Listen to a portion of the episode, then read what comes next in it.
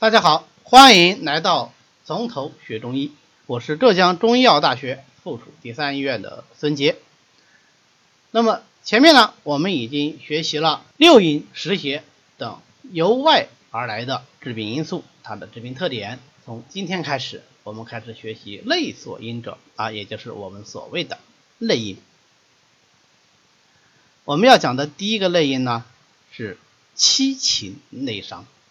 我们知道。人非草木，孰能无情？有情是人的一个最基本特点。那么，既然有情，就有可能因情而伤。七情内伤是我们中医里面最常见的内伤因素。在讲七情内伤的致病特点之前，我们首先要来了解一下。七情与脏腑气血之间是怎样一个关系？然后我们再来具体的看七情的致病特点。七情与脏腑气血是什么关系呢？由脏腑气血来说，是由脏腑气血而生的七情啊。所以你看《内经》里有条文说啊：血气以和，营卫以通。血气营卫。都还是指的脏腑气血，对吧？那么以通以和，说明他们的功能正常。五脏一成啊，五脏的功能也正常。之后呢，就可以神气摄心，于是就生神了。这个神明当然我们知道藏于心，神气摄心以后，就可以魂魄必聚来成为人啊，这就是一个正常的人了啊。所以神从哪里来？神从五脏。气血营卫而来，所以我们还有一句话叫做“人有五脏化五气，以生喜怒悲忧恐”啊，所以这些喜怒悲忧恐的七情变化，都是由脏腑气血的变化而化生的。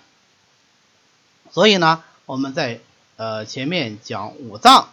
讲气血的时候，经常会提到一句话，就叫做“血流于五脏而生神”，啊，所以中医的五脏有个专有名词，就叫做什么五神脏啊。这个五脏是能够生神明的，能够生喜怒悲忧恐的，这个是我们中医的五脏，对吧？它叫做五神脏。那么反过来说呢？七情又可以调节气气血五脏的功能，尤其对于气机有非常明显的影响。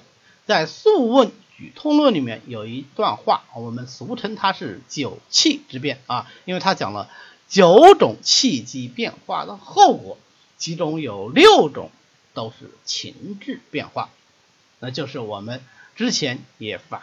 父提过的，怒则气上，喜则气缓，悲则气消，思则气结，恐则气下，惊则气乱。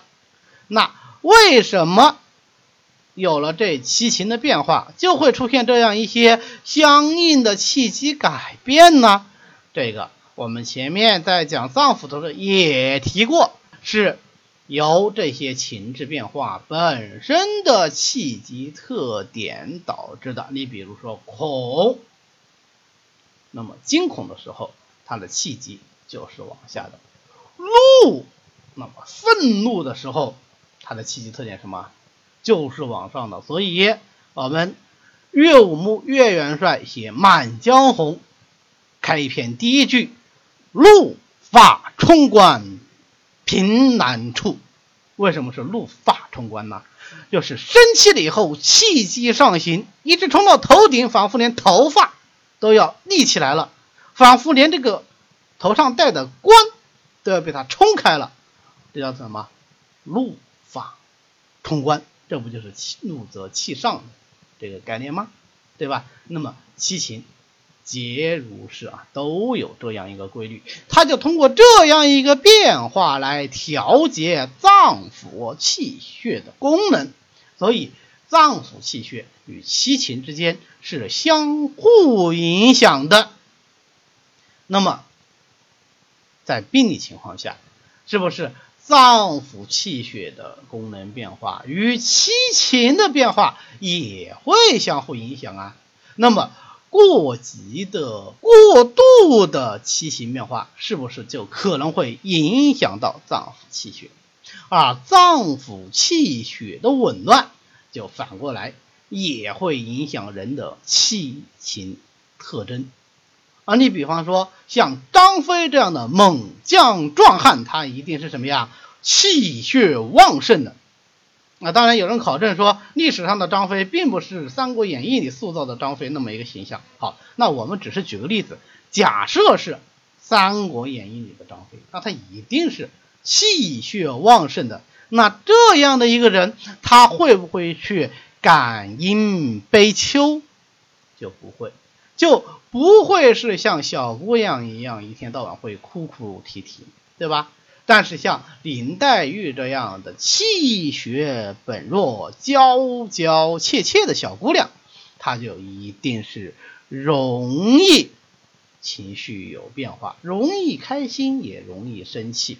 但是总的来说，倾向于阴性的情绪，容易悲伤，容易胆怯，容易惊恐啊，等等等等。那么这个就是气血对七情的影响。好，那么明白了这一点之后，我们再来看七情是怎样治病的，或者说七情的治病特点是什么？总的来说，七情引起的疾病主要分为三大特点。第一个特点。伤其本脏啊，就是我们前面讲的伤其脏腑气血。那为什么说叫伤其本脏呢？那我们知道七情分别与五脏相对应，那么某一种情志的太过或者是过度啊，包括时间过久或者是程度过急，都会损伤与之相对应的那一脏。比方说怒。怒为肝志，怒就伤肝；喜喜为心志，那么喜就伤心。所以我们经常讲大喜就伤心。那有人说大喜那开心呢？怎么会是伤心？伤心是难过的意思啊。这里的伤心可不是难过的意思，是指是会伤到心的阴阳气血。呃，典型的例子，我们每次给学生讲课都举这个例子：范进中，大喜过望。伤其心神，后来他怎么样？疯了，对吧？这就是过喜伤心。这样的案例还有很多啊，我们在临床上，在日常生活中也经常都会有看到。比方说有一个俗语叫“男笑三痴，女笑三呆”，你笑多了，他就怎么样？他的神明就不能集中啊，注意力就不集中，嗯，他就很难去专注到某件事情，把这个事做好啊，这也是喜伤心，对吧？思则伤脾，因为思为脾之志；悲则伤肺，悲为肺之；恐为肾之，所以恐则伤肾。哎呀，这个例子就更多了，对吧？我们经常讲吓到屁滚尿流，屁滚尿流什么意思啊？就是二便失禁，前后二阴的病变，肾主二阴呐，所以恐伤肾就会出现这样的症状啊。那么我们在临床上，我们当然不会写个症状说啊屁滚尿流。就表现为二便的异常，甚至是失禁。好，那么七情内伤的第二个致病特点，第一个是伤其本脏，对吧？第二个致病特点是伤其所肾之脏。前面怒为肝志，怒伤肝，这叫伤其本脏；伤其所肾之脏，是指伤其五行相克的那一脏，比方说怒为肝志，肝属木，木肾土，脾为土，所以怒能够伤脾啊。长期的生气的这种人，他往往脾胃就不好。这个在我们脾胃科就看的太多啊，就看的太多了。那么喜喜为心志，心属火，火克金，肺属金，所以喜伤肺。思思为脾志，脾为土，土克水，肾属水，思伤肾，这个也多啊啊！比方说我们非常常见的一个病啊，中医认为是一个病，西医他有时候不认为它是个病，遗精。啊，有些病人遗精非常痛苦，三天两头就有遗精。那么这个遗精病，我只要说了遗精，老百姓的第一想法就是什么？这人肾虚啊。那是不是一定是肾虚呢？未必然，很多遗精是想问题想出来的。我们还是举例子啊，脏腑气血的特点就决定他的疾病特点。你想，像张飞这样的一个人，他会不会遗精？他不会遗精。那么什么样的人容易患遗精病呢？书生容易患遗精病。书生的特点是什么？要读书，要思考，而且思想压力很大。因为读书无非是希望朝为田舍郎，暮伴天子旁，要科考的呀。科考的淘汰率比现在高考的淘汰率那要高多了。所以这样的书生长期的看书，长期的处于这样的思想压力情况下，思则伤脾，脾为土，土肾水，最后伤肾，最后引起什么？最后引起遗精。在过去的古案里面，那记载的是非常的多。那你说为什么现代人不记载呢？因为现在的认识论方法论变了嘛，现在人不这么认为了嘛，对吧？但是我们现代中医也往往认为过度的思虑会引起遗精，那是从哪个角度呢？从新的角度去理论的，有没有效果呢？有效果啊！你用养心汤、用归脾汤都可能有效果，但不见得总是有效果。那这个时候我们要考好，考虑到说有思伤肾的这个可能性，对吧？好，悲为金质，对吧？金克木，肝属木，所以悲可以伤肝。恐为水质，水克火，心属火，所以恐可以伤心。啊，惊恐之下，人第一反应是什么？心慌心跳。你看，这不就是恐伤心的最直接表现吗？我每个人都经历过这样的情况，对吧？我曾经看过一个老太太。她就是典型的恐伤心，什么情况呢？他的儿子在外面打工赚了一点钱，我们知道农村人赚了钱，第一个要做的事情就是要把他的房子要翻新，所以这个儿子非常孝顺，回来以后呢，就把他们的这个老屋到上面去换瓦。那么换瓦的过程中呢，呃，当然老太太是非常开心的啊，在里面跟跟媳妇跟孙子在那聊天，这个时候忽然听到一声巨响。好像什么东西掉下来了，那么他第一反应是儿子摔下来了啊。虽然说是老屋平房啊，摔下来可能啊不见得一定会很严重，但是摔死的也不少啊，对吧？所以他非常的恐惧，当场就晕过去了。那么等晕过了去，醒转以后知道其实儿子没有摔下来，是儿子上面丢一个垃圾啊，这个可可能比较大，结果发出了比较大的声响。就把老太太吓到了。那么虽然明白了事情的真相，呃，不是儿子摔摔到，儿子也挺好。但是从此以后，这老太太就落下一毛病，什么毛病呢？就是头晕心慌。头晕心慌到什么程度呢？有想动更厉害，没想动他也有，没想动也有，这就是既从内来啊，金自外来，既从内来嘛，对吧？所以他实际上就已经是有心虚的这个症状了。啊，多方求医无效，后来到我这里来，给他用的什么药呢？给他用的养心的归脾丸，再合上养肾的六味地黄丸，这个病人后来慢慢就好起来。好，这是恐伤心啊。好，情志治病的第三个特点呢，是前面我们已经讲过的酒气之变，它会影响到气机啊。具体来说，就是怒则气上。生气大怒，它的气机就往上走；喜则气缓，喜则气缓本身是个好事情啊。我们的经理说，喜则志和气达，荣卫通利，故气缓逆啊。所以志和气达，荣卫通利这是好事情呢。但是它太过了以后呢，就导致神产散而不藏啊，就心神涣散，不能收藏啊。所以我们前面讲男笑三尺，女笑三单啊，你老是傻乎乎的笑，这个过喜的状态。它会引起心神的涣散，那么你心神不能集中，你就不能去做好一件事情，对吧？